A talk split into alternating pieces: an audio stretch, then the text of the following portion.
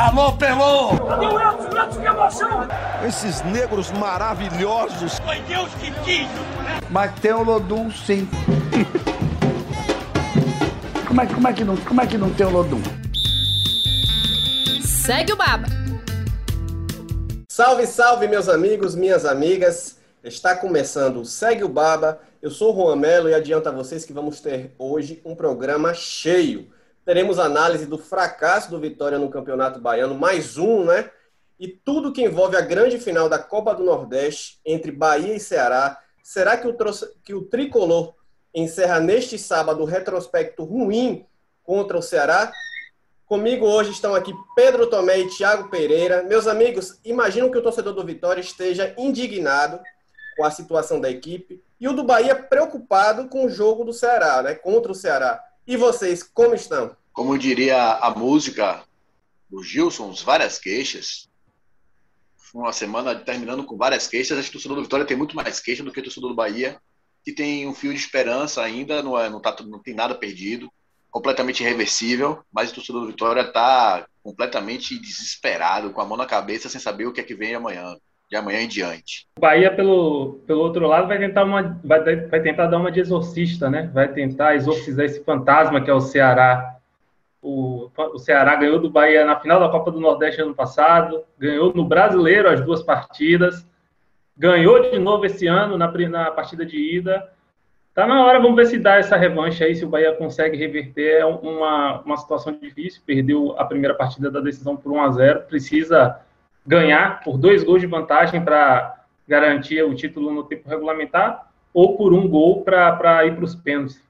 Quem sabe? É, é aquela pontinha de esperança que o torcedor do Bahia sempre conserva. É uma freguesia recente, né? Vamos ver se isso vai continuar no próximo sábado. Mas vamos começar agora falando do Vitória, que foi eliminado do Campeonato Baiano na última quarta-feira, na primeira fase pelo terceiro ano consecutivo.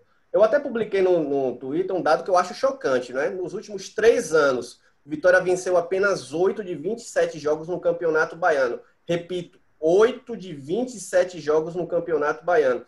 Estamos falando de um campeonato de nível técnico baixíssimo, né? E também de um clube que usou nessa temporada a equipe principal. O Vitória jogou o Campeonato Baiano com força máxima e nem assim conseguiu se classificar fica clara e alarmante a situação da equipe que está próxima de iniciar a Série B, onde disputou para não ser rebaixado para a Série C nos últimos dois anos. Amigos, vou começar ouvindo aqui uma declaração forte do, do zagueiro Wallace após o último jogo do Vitória. Vou, vou, vamos ouvir essa declaração e depois a gente avalia o que o zagueirão disse. Solta o som. Não, mais uma vez, infelizmente, o Vitória está fora. Qual o sentimento que foi que aconteceu? Rapaz, continua sendo inadmissível, mas a gente, nesses últimos anos, a gente tem criado a cultura de vitória se apequinar, né? Felizmente, eu lamento o clube estar nessa situação. É, passa muito por quem veste essa camisa também, né? Porque eu acho que o cara tem que se responsabilizar e saber da, da grandeza que o Vitória já foi. Infelizmente, hoje a gente tem dado demonstrações pelos resultados que a gente tem, é, que tem tido, que tem se tornado né, mais um time é, sem condições de disputar uma Série B nesse momento com condições de subir. É um momento de muita reflexão agora. Né? E avaliar tudo que a gente tem feito nesses últimos, nesses últimos anos, porque o que, é que eu vou falar? É, o sentimento é de ira, de revolta, de frustração e acima de tudo é de vergonha, né? Porque com todo respeito que tem o Fluminense de feira, a gente fala de questão de orçamento, talvez dois, três atletas paguem a folha toda dos caras e a gente não consegue vencer dentro de casa. Talvez a gente é, comece a achar que joga mais do que joga, né? Talvez a gente ache que é melhor do que é e de fato a gente não tem sido nesses últimos anos. É, espero que a partir de amanhã a gente faça uma reflexão profunda e mude, porque a gente está nesses últimos anos eu estou com medo muito que o Vitória se torne um Criciúma, um Paraná, porque pelo jeito e os resultados que estão vindo a gente está galgando esse mesmo caminho, infelizmente. Tá certo aí palavras de Wallace. Pedro, o Vitória está se apequenando ou já se apequenou? Juan já se apequenou, porque tem um dado mais alarmante ainda é, do que esse absurdo dado do Vitória ter vencido 8 em 27, menos de um terço, né? Menos de um terço das, das, dos, dos placares. É bizarro, no mínimo bizarro. Mas tem um dado mais alarmante, que é o que o, o, o Vitória, instituição, precisa se preocupar muito mais do que com os resultados em campo. Os resultados em campos, óbvio, são os propulsores para uma virada. Mas o que deve preocupar de fato o torcedor é o afastamento total e absoluto do torcedor do Vitória hoje. O torcedor do Vitória é completamente indiferente ao que acontece com o Vitória dentro de campo e politicamente também. Você não vê nenhuma grande revolta, você não vê nenhuma movimentação em rede social, você não vê nenhuma movimentação na, nas altas classes, assim como aconteceu no Bahia, que teve algum momento que as cabeças mais pensantes da sociedade começaram a falar, bom, vamos resolver aqui. Anos atrás teve o Devolva Meu Bahia, que tomou conta das ruas. Hoje em dia a gente não pode fazer isso, que está em pandemia, mas tem um movimento muito forte de rede social. Na, no Vitória você não vê isso. É, eu trouxe alguns dados importantes aqui, alguns dados que eu fiquei pensando, a gente fica para sair do senso comum, né? Falar, não, o do Vitória está afastado, vamos trazer isso em dado. De fato, o Vitória teve em 2018 a média de público de 8.780 pessoas. O maior público que o Vitória conseguiu colocar em 2018 foi 30 mil pessoas no Bavia, final do Baiano, no Campeonato Baiano. Ou seja, passou o Campeonato Brasileiro da Série A toda sem conseguir levar torcedor ao estádio. Aí eu vou trazer um outro, outro, outro jogo de 2018, que foi Vitória e Corinthians, que foi o maior público, fora Bavi, porque teve três clássicos com muita gente. Deu 17 mil pessoas, contra o Flamengo deu 12. E eram jogos geralmente que costumava ver o Barradão entupido, Corinthians, São Paulo, Flamengo, eram jogos lotados. Vitória, a torcida do Vitória não, não, não vai para o jogo, não está indo. Isso em 2018. Em 2019, que é um ano muito claro desse afastamento que o torcedor do Vitória criou, Vitória teve média de público de 5 mil pessoas. 5 mil pessoas. O Vitória teve um projeto fracassado de levar torcida, levar os seus jogos para Fonte Nova, levar seu modo de campo para Fonte Nova, ele não conseguiu, e esse projeto foi fracassado e foi abortado, porque o Vitória não conseguia ter média mínima de 12 mil pessoas, que era o que minimamente ia manter o Vitória pelo menos em pé de igualdade ali, ia ser, e a Vitória ia conseguir operacionalizar a estrutura da arena. 12 mil pessoas de média, o torcedor do Vitória não conseguiu ir, torcedor do Vitória não, o Vitória não conseguiu que o torcedor, o torcedor fosse para o estádio, porque é o principal ativo do, do, do, clube de futebol é o jogador, mas esse é o, esse é o ativo tangível, né? Você consegue medir, você consegue vender o jogador, você consegue mensurar o quanto você lucra com ele. Mas tem um outro intangível que é o torcedor e é o maior de todos, porque é o propulsor do clube. É a, é a é razão de existência de um clube é o torcedor. O, a gente é uma lógica de mercado hoje. Você vê as marcas fazendo de tudo, adequa discurso, contrata garoto propaganda, você muda a campanha, você, enfim, você se adequa de todas as formas possíveis e imagináveis para poder fazer com que o torcedor, que o, que o consumidor se engaje com o seu produto. O futebol não tem isso, porque é, a paixão geralmente é hereditária, é muito mais social, você não tem tanto trabalho, porque você já carrega consigo milhares e milhões, com o caso do Vitória, milhões de pessoas envolvidas com o seu produto, com a paixão. E o Vitória não consegue fazer isso, o Vitória consegue distanciar total e completamente seu torcedor. É, no ano passado, até onde esteve torcida, a Vitória tinha uma incrível média de 4.196 pessoas indo ao Barradão. O maior público do Vitória em 2020 foi 9 mil pessoas no Bavi do Campeonato Baiano. 9 mil pessoas no estádio cabe 35 mil. Então, já são dados que mostram que há três anos o torcedor do Vitória já não quer acompanhar o Vitória. Ele não quer. Ele não quer porque ele não, não se sente à vontade, porque está cansado de ver, ano após ano, um time se apequenando, se apequenando, se apequenando, a ponto de ele se apequenar de fato. É um time que tá, é, tem uma regularidade. É um time que não consegue passar para o Campeonato Baiano na primeira fase por três anos seguidos. Isso não é coincidência. Isso é regularidade de incompetência. Acontece isso é o resultado de campo. Mas se a torcida tivesse junto, tivesse próximo, lutando, ajudando, pagando plano de sócio, teria, estaria outro patamar. Mas é muito fácil fazer o que o presidente do clube faz, o torcedor por isso. Mas vou perguntar, por que, que o torcedor não vem mais para o jogo? Por que, que o torcedor não paga? Por que, que o torcedor não consome? Porque está cansado. Ele está cansado, porque o Vitória disputou rebaixamento em 2017, disputou rebaixamento em 2018, foi rebaixado em 2018, disputou rebaixamento da Série B em 2019, disputou rebaixamento da Série B em 2020, foi eliminado no Campeonato Baiano nessas duas fases, foi achincalhado nas quartas de final na Copa do Nordeste nos dois anos, conseguiu voltar às semifinais esse ano e saiu com muita facilidade para o Ceará.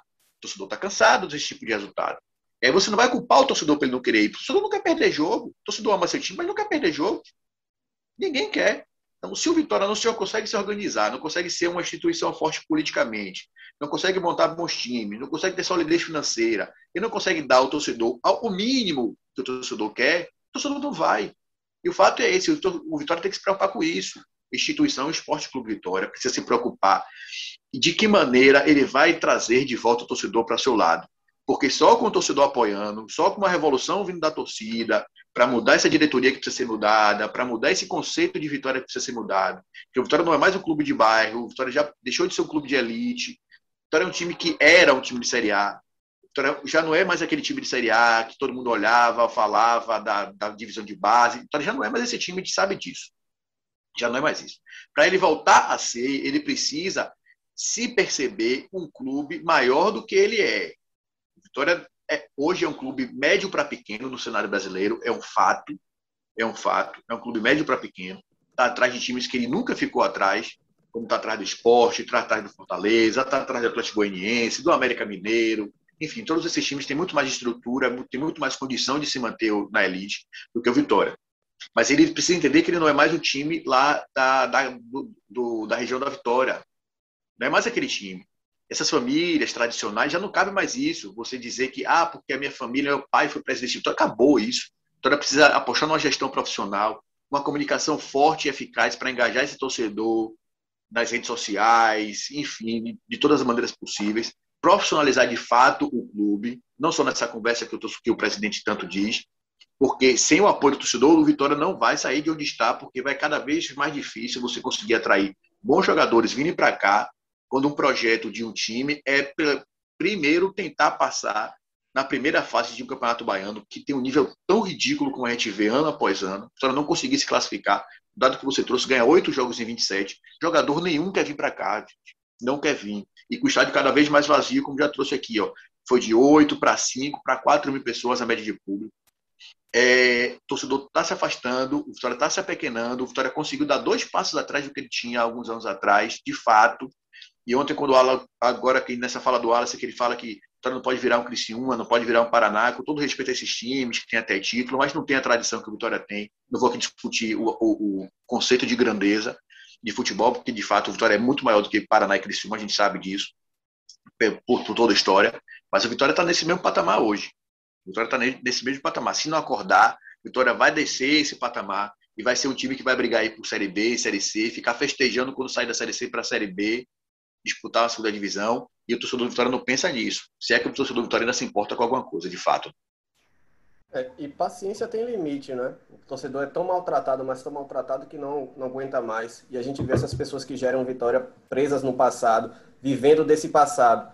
E vamos lembrar, Tiago, que o Paulo Carneiro foi eleito em abril de 2019, no discurso, né? Você até estava naquele, naquele dia que o Paulo Carneiro foi eleito, estava lá presente na eleição e disse que naquela época que iria construir um Vitória campeão, um Vitória vencedor.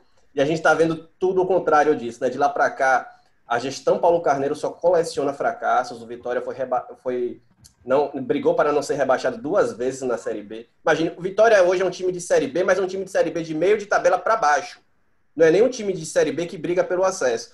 Então, Vitória que não se classifica para uma segunda fase de um fraco campeonato baiano, fraco tec tecnicamente campeonato baiano, e que na Copa do Nordeste, até que esse ano até conseguiu chegar até uma semifinal, mas é muito pouco para uma equipe que já foi, é, que é a maior campeã da competição. Tiago, como é que você analisa a gestão Paulo Carneiro e esse ambiente no Vitória?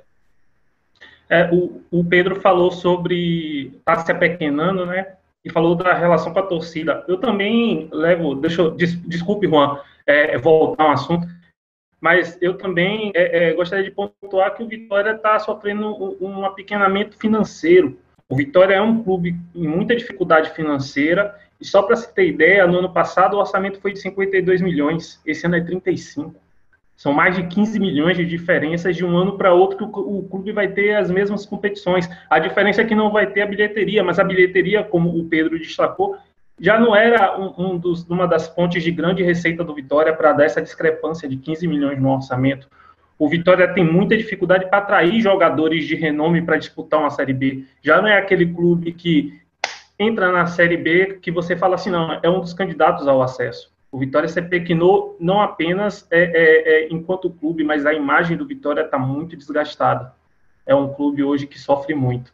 Sobre Paulo Carneiro, mano, eu estava buscando para lembrar o nome. pontuar uma coisa também, né? Não adianta também você ter muito dinheiro e gastar mal. O, o, quanto, o quanto o Vitória teve, gastou mal. Então, não adianta o Paulo Carneiro também espernear, que é o que está reclamando bastante desse orçamento de 35 milhões, e gastar mal. A montagem do elenco do Vitória é muito ruim. Pode ir, pode ir, Tiago. Sobre Paulo Carneiro, você lembra o nome da chapa dele? Era Vitória Gigante, Unido e Forte. Nesses anos, o Vitória não se tornou gigante, não está unido e está muito mais fraco do que antigamente. Então, isso meio que sintetiza como é que foram esses dois anos de, de, da gestão de Paulo Carneiro. Ele assume em abril de 2019 uma promessa de voltar a, a, a, fazer um Vitória forte, que tinha a experiência de que ele tinha levado o clube a se tornar o que, é, o que era a, é, até pouco tempo atrás, e ele não conseguiu. Óbvio que ele teve dificuldades, ele não pegou um Vitória amplamente organizado, mas eu acho que é, é, ele também não conseguiu é, arrumar a casa a ponto do clube evoluir, do clube sair da fossa que estava.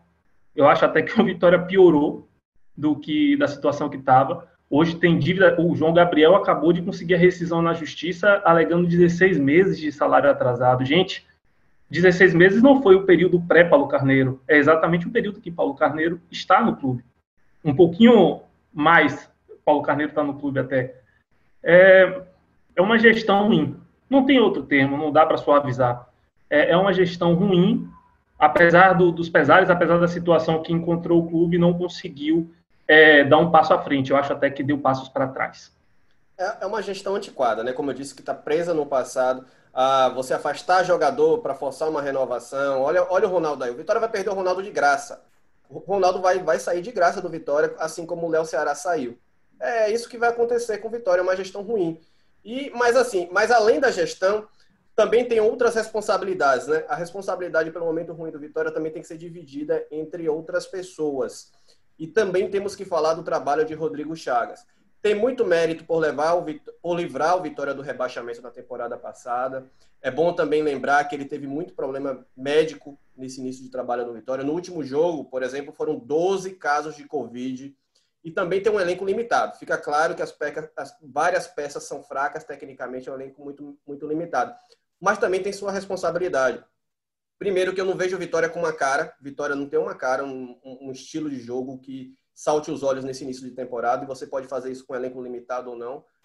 Não vejo isso. E segundo, que eu acho que ele teve uma gestão muito equivocada de elenco quando ele deveria poupar alguns jogadores e não poupar e não poupou, no, sobretudo no Campeonato Baiano. Vamos lembrar que contra o Doce Mel, por exemplo, ele era o lanterna do Campeonato Baiano na época. Rodrigo simplesmente levou Vitória com força máxima para aquela partida. Há poucos dias em enfrentar o Altos pela Copa do Nordeste, o Vitória conseguiu perder para o, para o Doce Mel em pleno Barradão com força máxima.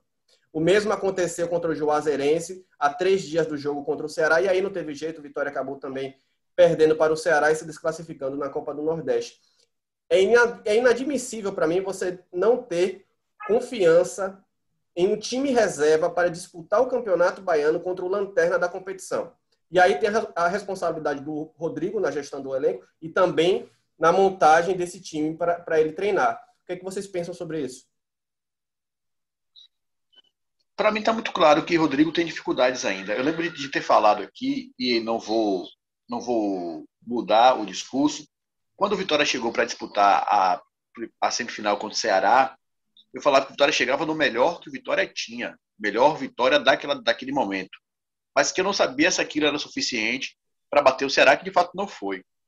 É assim, o Vitória não tem uma cara de fato, como você disse, mano. Mas é um time que, assim, ele não joga um time que joga retraído, ele tem um pouco de característica, é um time que joga com a bola no pé, de muita velocidade, mas isso é muito pouco. Isso é muito pouco. O Vitória não tem um time de fato. É, eu não vou eximir Rodrigo, por exemplo, o Rodrigo e os jogadores do jogo de ontem. E tinha muito desfalque, mas o time que jogou contra o Lanterna do Campeonato Baiano, que acabou rebaixado, Fluminense Feira, vale ressaltar, foi rebaixado do Campeonato Baiano e conseguiu não perder do Vitória aqui no Barradão. Tinha o Wallace, tinha Alisson Farias, tinha o Cedric, tinha Aníbal, tinha Igor Catatal. Os caras, boa parte desses caras foram trazidos esse ano. Né? O Catatal foi trazido esse ano, o Wesley foi trazido esse ano. São contratações, são reforços, entre aspas. É, Aníbal também contratado, o Wallace é o jogador mais experiente desse time. Então, era um time suficiente para ganhar do Fluminense. era um time suficiente para ganhar do Fluminense. Ah, mas o time não estava entrosado porque é um time muito mudado. Esse time treina junto, e aí é treinamento. Se você não tem coesão dentro do seu elenco, se seu time muda peças e ele consegue e ele muda muito a característica de jogo, é porque esse time está mal treinado. Ponto. É, agora, é, é só colocar em Rodrigo a conta? Não. Rodrigo tem, vai fazer agora um ano como treinador de time profissional. Não tem nenhum ano ainda. Que ele assumiu na metade do final do ano passado. Não, metade do final, não, no final do ano passado, que tipo, a, a Dezembro do ano passado. Dezembro do ano passado confundiu a gente, né? Me parece que tem muito tempo, mas tem pouquíssimos meses. Rodrigo tem menos de seis meses como treinador profissional. Você não pode colocar na, na conta de Rodrigo o insucesso de um time que vem há três anos sem conseguir passar de fase. História no ano passado, por exemplo, o treinador não era o Rodrigo, que também caiu na mesma fase. Então, é, a culpa não é unicamente de Rodrigo. Ele tem problemas? Tem. Mas acho que a gente precisa é, dar uma aliviada nas críticas a Rodrigo, porque ele talvez não seja nem um profissional pronto ainda. Talvez o Rodrigo não tenha nenhuma metodologia de treinamentos preparada ainda, totalmente formulada. Que não teve Vitória, tempo para fazer e isso. E o Vitória teve vários profissionais carimbados e mesmo assim não, consegui, não teve sucesso. E não conseguiu passar, e não conseguiu passar. O Vitória teve eliminado com o Xambu. A queda do Marcelo Chamusca no ano passado, ano retrasado, foi por causa disso. Ano retrasado. Do, no retrasado foi, na, foi, no Campeonato Baiano, não foi na eliminação do Campeonato Baiano. E Marcelo Chamusca é um cara que tem muito tempo de casa. Então, dá uma segurada na, na crítica Rodrigo, que eu acho que precisa se formar ainda como treinador. É, ele não está formado, e aí eu não vou, não vou julgar aqui ah, o fato dele ele não está pronto, mas aceitou o desafio. Quem não aceitaria? Eu aceitaria. Eu também não estaria pronto para ser treinador de futebol, mas aceitaria a proposta do Vitória. Para que eu vou dar o pé atrás? Vou aceitar. Não tem como criticar o Rodrigo. Só que ele precisa ser, obviamente, ele tá, ele é alvo de críticas, porque ele não conseguiu fazer esse time jogar. Eu não sei também se esse time pode jogar mais do que está jogando. Então a gente pode estar tá aqui viajando em algumas coisas. Que, por exemplo, Alisson Farias vai dar, nesses últimos dois anos que tem aqui no Vitória, o Alisson Farias vai dar mais do que já está dando. Vai fazer muito mais do que está dando Será? O Vico vai dar mais do que está dando, vai fazer uma coisa diferente do que a gente já viu. É, Catatal, enfim, é, é, a gente precisa também parar um pouquinho. Tem caras aqui que possivelmente vão dar muito mais David, Pedrinho, mas esses caras ainda não vão, vão dar quando ele alcançar em algum momento da carreira deles, que não é esse momento agora. Então, talvez o Vitória não tenha mais para dar do que isso.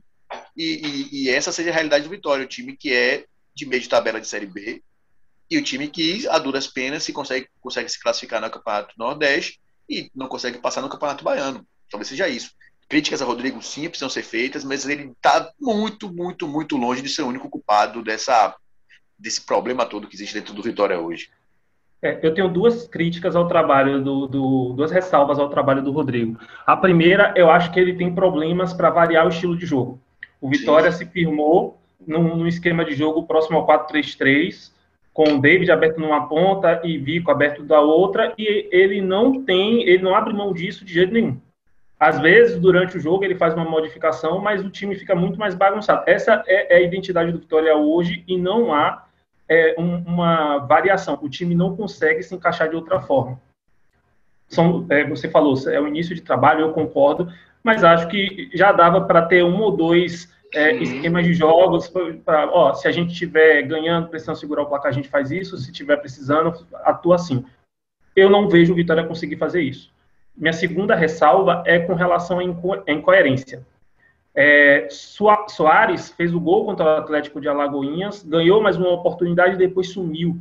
Passou um bom tempo sem jogar. Voltou a jogar, era titular até o, o jogo contra o Jacuipense. Juan Nascimento, depois que Gabriel Santiago se machucou, Juan Nascimento virou titular do meio-campo do Vitória e de repente sumiu do time. E é, Igor Catatal, ficou claro que ele rende bem pela direita, que ele é um jogador para levar para a linha de fundo, um jogador de força, um jogador de velocidade. E aí, de repente, começa a se utilizar Igor Catatal como centroavante. Você tira todas as potências, todas as principais características do jogador e passa a submeter ele a, a alvo de críticas da torcida. Vico não está jogando tudo isso para ser titular no lugar de Igor Catatal.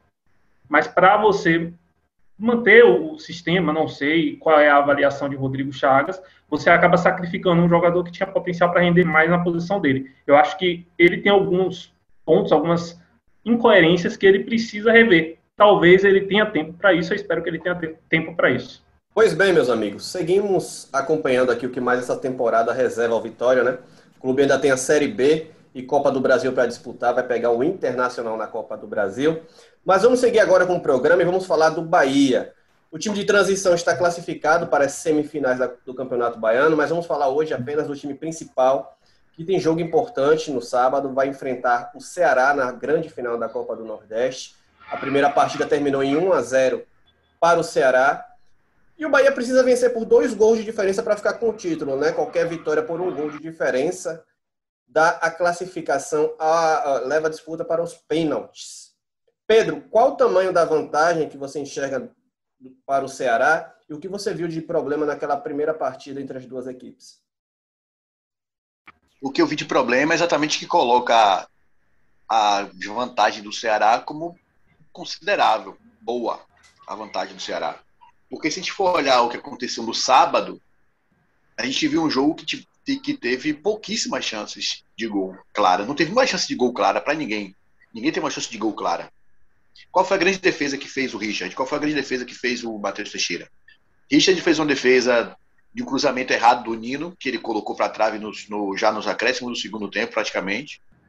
E o Matheus Teixeira fez uma defesa boa, talvez, na, no chute de Vina, na falta que Vina bateu lateral, né? No final do primeiro tempo. É, eu gostei até, assim, o Bahia conseguiu igualar o Ceará é, em termos de físico, o Ceará não impôs tanto fisicamente, o que a gente esperava que ele fizesse um jogo de força, de imposição física, mas jogou melhor do que o Ceará, até, mesmo com um a menos, até mais ou menos 30 minutos do primeiro tempo. Dali em diante, o Ceará tomou conta do, do, do jogo até a expulsão do Charles. Aí o jogo ficou de novo em pé de igualdade, em pé de igualdade para baixo, né? numa, numa mediocridade ruim. O jogo foi ruim, tecnicamente, não teve grandes chances. E o fato do jogo ter sido amarrado, não ter tido grandes chances, é que coloca o Ceará com um pezinho a mais na frente do Bahia, obviamente, porque fez 1 a 0 não precisa fazer gols, não precisa propor jogo, vai esperar o Bahia, que vai ter que atacar de qualquer jeito, vai ter que mudar esse cenário, vai ter que fazer do jogo um jogo com mais criação de chances do que foi o de sábado passado, e vai se expor e vai ser o, o prato cheio que Guto Ferreira quer. Né? É o jogo do Guto. É o, tudo que Guto Ferreira quer é isso. É o Bahia partindo para cima, para ele apostar nas, nas, nas, nas, nas, na velocidade pelas pontas, nas costas de um lateral direito do Bahia que a gente não sabe quem vai ser ainda, a gente vai chegar nesse momento. É, um time que vai jogar sem um zagueiro, sem um volante e sem um lateral direito. Então, é um prato cheio. Acho que o Ceará tem uma vantagem considerável, sim. Mas a vantagem reversível não é. Bahia tem time para jogar, tecnicamente tem jogadores que podem decidir jogo. Tem o Rossi, tem Gilberto, que apesar de ter perdido o pênalti no, no jogo de terça-feira e perdido boas chances também, é um cara que você não pode desprezar. É, tem o Rodriguinho, que é um craque. Então, não dá para você dizer que o Ceará ah, que tem vantagem e o jogo aparentemente tem todo o cenário para o Ceará, que o Ceará é franco favorito. Não é. O Ceará tem uma vantagem boa, considerável, mas o Bahia tem toda a possibilidade de reverter o placar lá, no, lá em Fortaleza se jogar o futebol que sabe jogar, impor seu jogo, impor seu ritmo. Não vai ser fácil, obviamente, porque é um time do, joga contra um time da mesma, da mesma categoria. E nunca é fácil você impor seu jogo contra um time bem, um time bom, um time parelho com o seu. Mas é possível, sim. Então, eu acho que tem, se tivesse que dar uma porcentagem, sei lá, 55, 45, ou então 60, 40, vai, porque o Bahia já, o Ceará deu, já fez 1 a 0 60% para Ceará, 40% para o Bahia, 40% é uma chance boa, é uma chance razoável, acredito. Pois é, e Thiago, tem um histórico também recente entre essas duas equipes, né? O Bahia não vence o Ceará há oito jogos desde 2018, também não marca gols contra eles há quatro jogos, né? É, o Bahia virou sparring do Ceará, né? No, de 2018 para cá. É, não consegue ganhar o, o Vozão, perdeu a Copa do Nordeste do ano passado, perdeu as duas no Brasileiro. É, viu também, na minha avaliação, o Ceará, é, é, o Bahia era o candidato a ser o, a conquistar a hegemonia da região, ser o, o time é, de maior é, é, sucesso comercial e de futebol, de, de, retorno técnico da região Nordeste. Eu acho que em 2020 o Ceará pulou na frente do Bahia. É curioso, né? Porque é, de 2019 a 2018 a gente não cogitava muito isso. O Ceará estava brigando para não cair não tinha todo esse esse know-how, essa essa potência para ser uma hegemonia, para assumir uma hegemonia na região, e ele conseguiu passar na frente isso. Acho que o Bahia igualou um pouco as coisas, ainda está um pouco atrás na minha avaliação, porque o Ceará já tem um elenco é, vivido, o Ceará tem um elenco que está jogando junto já tem algum tempo. Teve um dos destaques do Campeonato Brasileiro do, do ano passado, que foi o Vina. Tem algumas peças muito interessantes. O zagueiro Luiz Otávio é muito bom. É um, é um zagueiro que eu considero hoje no Brasil um dos, joga, um dos zagueiros que, tão, que tem melhor atuação no futebol brasileiro. É, e o Bahia acabou sendo o, o, o saco de pancada no do Ceará de 2018 para cá. A, a, essa final pode dizer muito do que é, é, desse início de, de, semestre do Belintani, né? Ele prometeu uma reformulação no futebol, tem feito isso, tem contratado muito, tem dispensado também alguns jogadores, dispensado não, mas tem realocado alguns jogadores. E uma conquista no meio desse processo facilitaria tudo. Você inicia o brasileiro com muito mais respaldo junto à torcida, você vai ter mais tempo para contratar é, é, de forma mais eficaz. Você não vai precisar sair contratando qualquer um porque tem uma carência aqui ou ali. Você ganha tempo, você ganha é, margem de manobra. E se não ganhar, a pressão vai ser toda em cima de Benintani, de Dado Cavalcante, em cima dos principais jogadores do elenco. Uma coisa que poderia ser é, é uma, um mar de calmaria esse início, essa reta final de primeiro semestre para início de brasileiro, essa transição pode virar uma tormenta que eu não sei se todo mundo vai suportar com a cabeça intacta, não. Curioso que o Bahia entra na Copa do Nordeste com a obrigação de, de ganhar. Bahia, nada pode ser aceito que não seja o título do, do Bahia na Copa do Nordeste. Isso também pelo que se espera do, de um clube que vem se reestruturando ao longo dos anos em relação a muitos rivais. Pedro já adiantou problema em relação à escalação do, do Dado Cavalcante. Eu acho que Dado tem um tem problema grande para montar o Bahia para o próximo jogo. Tem problema grande. Porque Nino, Nino não vai poder jogar, né? Nino está suspenso, o, também machucado, Luiz Otávio, Patrick de Luca, mas para mim o principal problema é o caso do Nino. Nino não tem um substituto, o João Pedro está machucado, se recuperando de lesão, e mesmo que se recuperasse, dificilmente eu acho que o Dado colocaria ele num jogo como esse. O Renan Guedes, para mim, foi mal, no último jogo contra o Independiente pela Copa Sul-Americana. Vejo até, é, isso é puro achismo meu, que pode pintar algum volante de lateral direito, nunca se sabe, o Bahia tem muitos volantes é, qualificados. Para o lugar do Luiz Otávio, eu acho que vai, eu acho que o dado vai de Juninho. Na última entrevista ele deu a entender que Lucas Fonseca ainda não suportaria os 90 minutos, então eu acho que ele vai de Juninho, a menos que o Lucas tenha, tenha dado algum outro sinal positivo ao longo da semana. E no lugar do Patrick de Luca, eu acho que ele vai com Galdesani, a menos que ele queira ir com o Jonas ter um time mais defensivo, na, na, de maior poder de pegada, poder de marcação, para poder soltar mais os jogadores de frente.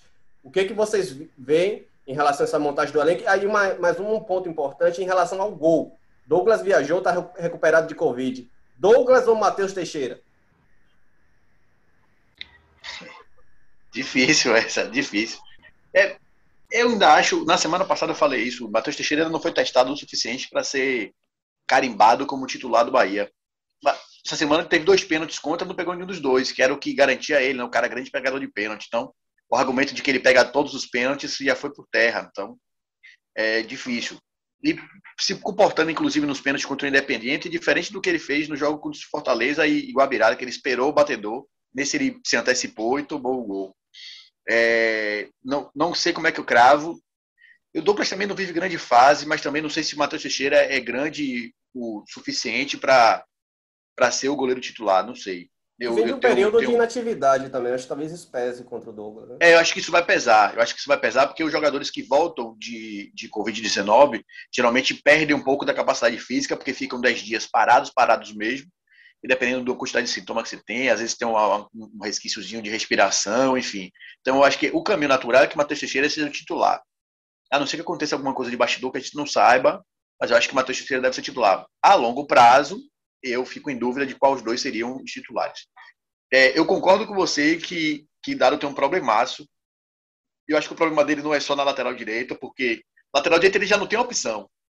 É, e o problema da defesa são as opções que ele tem. Então, ele tem Lucas Fonseca, que não consegue jogar 90 minutos, o Juninho, que não passa confiança nem para ele.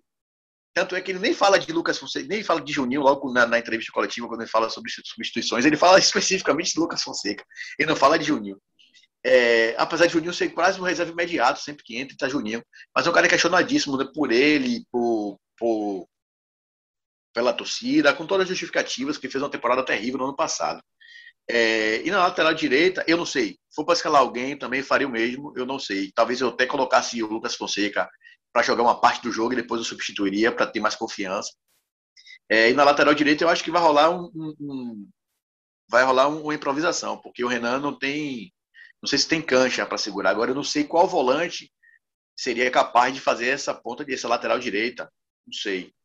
É, até porque tem o Jonas, mas o Jonas vai ser deve ser o reserva imediato de Patrick, né? Deve ser o titular no lugar do Patrick. É, o problema é que mexe com a espinha dorsal, né?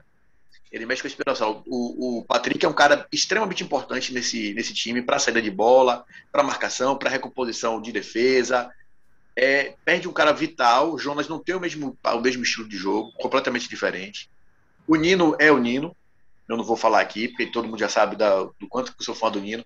É um cara que dá profundidade, mas que não esteja bem, mas ele está sempre incomodando, vai no fundo, ele dá dor de cabeça para o ponta adversário, porque ele é o cara que vai atacar. Defensivamente ele vai ter preocupação, mas ele vai para frente, ele vai atacar. É uma arma, é uma bola para você sair na, na, direita, ele vai sempre ter velocidade. Você perde muito sem ele, você não tem um cara para substituir, é muito difícil. A vida do dado não é, não é, não é, não é fácil não. Em compensação, foram com cenários assim, contra o Atlético Mineiro, por exemplo, o time todo desfalcado. Foram outros jogos desse tipo que fizeram com que o Bahia aparecesse com soluções boas para resolver a questão. Então, isso pode ser um prenúncio de alguma coisa boa que vem aí pelo sábado. Quem sabe todo mundo está pensando nisso. Pode ser a possibilidade de aparecer um, um, lateral direito improvisado que a gente não sabe quem é. E, e bem, o Jonas fazer um jogaço, anular o Vina ali como segundo atacante. Sei que sei lá, vamos ver. É um cenário ruim, mas a gente sabe que de cenários ruins geralmente tem saído alguma coisa da cartola do dado Cavalcante. O Edson já jogou de lateral. Só fazendo é, eu tinha esquecido do Edson. Edson. Edson lateral de origem, inclusive, né? Edson é lateral de, de origem. Tinha esquecido do Edson. Acho que até que talvez seja a, a, a, a seja o mais lógico, né? Se for para improvisar alguém, que improvise o Edson. Né? É, e você tem o Rossi, que é um ponta pela, pela direita, né? Então, se você coloca um lateral mais defensivo, você não perde a profundidade pelo setor. Você tem um jogador que sempre vai estar ali impondo velocidade e buscando a linha de fundo, que é o que Rossi faz geralmente uma dobradinha com o Nino. Um desce e o outro fica. É, você não vai ter essa dobradinha, mas você não perde a ofensividade por ali. Sim. É, o, o é o que você falou, né? O Jonas ele tem uma capacidade de marcação, mas ele não tem a mesma capacidade de armar a saída de bola do time. O, o Bahia tem três meio-campistas hoje que tem bom passe: o Patrick, o Daniel e o Tassiano. Com a entrada do Jonas, você meio que perde isso. Você vai ter que, um dos dois, ou o Tassiano ou o Daniel, vai ter que ficar encarregado de sempre voltar para dar essa saída de bola, para dar essa opção para uma saída qualificada. Pode também pintar o Lucas, né? O, o Dado já substituiu o Patrick pelo Lucas, que veio do Grêmio por empréstimo. É, eu não lembro, não me recordo exatamente em que jogo foi, mas eu lembro que um, em certa ocasião ele substituiu o Patrick pelo Lucas. É outra opção. Eu, se fosse eu, o, o dado Cavalcante, eu escalaria o Galdesani. A gente já, o Bahia já está saindo é, atrás do placar, está saindo com 1 a 0 então eu coloco um, meio-campo mais qualificado, um meio-campo que tem mais capacidade de agredir o adversário para tentar reverter esse, essa vantagem logo de cara. Seria muito ousadia e alegria, viu? Não, não duvide de dado. Eu, eu, no futebol manejo eu sou um técnico ousado e alegre, então não duvido de nada. Para um time que, que acabou o ano jogando com linha de 5, jogar contra o Ceará sem um volante de contenção seria realmente. Vamos ver, vamos acompanhar. E vamos lembrar também que tem a questão do desgaste. Né? O Bahia jogou no meio de semana, é. É, fez um jogo duro contra o Independiente com chuva, campo encharcado, foi buscar empate no fim. Até esse empate, o Daniel concedeu entrevista dizendo que é, esse empate é, é, usado como modelo, como motivação para o jogo de, de, sábado, já que o, Bahia, que o Bahia, Bahia, também precisa reverter uma vantagem. E tem a questão do desgaste físico, e talvez isso também influencie na montagem do, do, do time de, de sábado, né? Mas eu queria, meus amigos, já chegando nessa parte final do, do Segue o Baba, quero encerrar perguntando a vocês o seguinte: 0 a 0 Pênalti para o Bahia aos 45 minutos do segundo tempo. Quem bate? O presidente. desce Guilherme. Desce Guilherme. Essa aí eu não vou pipocar, não. Quem tem que bater é Rodriguinho. Bateu, bateu muito melhor. Muito melhor ele bateu. Foi muito melhor. O, o, O Gilberto, o pênalti que o Gilberto bateu terça-feira foi inacreditável. Ele nunca Ele bateu daquele jeito. Ele nunca bateu daquele jeito. Nunca vi o Gilberto dando aquele pulinho, colocando a bola arrastando. Ele nunca fez isso. Ele bate pênalti com força, bate pênalti com raiva. O pênalti que ele perdeu contra o Defesa e Justiça, ele bateu com raiva e isolou a bola. Gilberto é o cara que bate forte na bola. Não entendi o que foi acontecer com ele terça-feira. Pra mim foi é, o jogador que tá com problema de confiança, querendo mostrar que tá com excesso de confiança. Tô confiante demais, vou bater um pênalti aqui. Mas no fundo, no fundo ele tava inseguro, porque ele já tinha ido mal. E aí tentou fazer uma coisa muito diferente. É o tipo o cara que tá ali incomodado com a fase que tá vivendo. E aí tentou mo- mostrar, alguma coisa para tipo sair do, da zona baixa da confiança para a zona mais alta de confiança num lance só. Foi terrível. Aí eu não penso duas vezes. Se eu sou dado, eu entro em campo, tomo a bola de Gilberto e dou a bola ao Rodrigo para bater. É, E vai recuperar a confiança batendo pênalti. Minha gente, Batendo pênalti aos a 42 minutos do segundo tempo. A possibilidade de dar errado é muito grande, minha gente. Porque se você perde um pênalti, a, a pressão aumenta muito mais. E se você faz, eu acho que dificilmente você vai reconquistar aquela confiança. Não, Pois eu é. acho- É, Eu acho que Gilberto deu um tiro no pé na, na, na cobrança de terça-feira, inexplicável para mim. Para mim, saiu do, do G1, que o dado disse que tem um G1, né? De cobradores de pênalti. Para mim, ele saiu do G1. Aí vai ficar entre Matheus Galdesani e Rodriguinho. Tenho certeza disso. Foi um tiro no pênalti. Não foi no pé, não. Nossa. Meu Deus, mas, mas você acaba. além, além de ficar no muro e não opinar, ele vem com essa. Não, minha- eu acho que. Eu ia falar, mas eu acho que o Gilberto deveria bater. Eu, passo, eu peço vênia ao relator e acho que Gilberto deveria bater. Ele é o cobrador, ele é o principal do G1. Dado falou que tem o G1 e o G2. É, ele é o principal do G1. E se você tira isso dele, você ainda vai estar minando mais a, a confiança dele. Você está dizendo, ó, não, a partir de agora você não é mais o batedor oficial, o Rodriguinho é. Um cara que já estava inseguro passa a ficar ainda mais. É, diante da importância que ele tem, não só para essa competição, mas para a sequência da temporada, eu tentaria recuperar ele. Toma, meu filho, é, faz que é teu. É, Centroavante tem como recuperar a confiança fazendo gol, deixa o pênalti para garantia, um pênalti numa decisão de campeonato, deixa para garantia, deixa para recuperar a confiança no jogo seguinte. Exatamente. Eu, eu- eu tenho a impressão que o próprio Gilberto não vai querer bater esse pênalti. Ele vai, ele vai deixar o Rodriguinho bater. Lembrando que o Gilberto já perdeu quatro pênaltis pelo Bahia. Mas vamos ver, vamos ver se isso vai ser necessário. De repente não é nem necessário, né? O Bahia consegue ganhar com a. Juan, Gilberto já saiu machucado de campo, enfaixou a cabeça e voltou para cobrar o pênalti. Você acha que ele não vai querer bater? Mas aí é uma outra pressão, era uma outra pressão. Mas, enfim, enfim, é um problema do Gilberto, do Rodriguinho e do Dado. vamos, vamos, vamos acompanhando. E vamos chegando ao final do, do nosso programa, pessoal. Boa sorte ao Bahia, que o Vitória consiga melhorar e fazer o seu torcedor voltar a ter aqueles momentos de alegrias que ultimamente são tão raros. A vocês dois, meu muito obrigado e até a próxima. Um abraço, pessoal. Valeu, Juan, valeu, Thiago, até a próxima. Obrigado pela paciência, até sexta que vem. Valeu, pessoal. Segue o Baba toda sexta-feira no- nas principais plataformas de podcast. Forte abraço. Alô, Pelô! Elton? Elton, que emoção! Esses negros maravilhosos. Foi Deus que quis! Mas tem o Lodum, sim. como, é, como, é que não, como é que não tem o Lodum? Segue o Baba.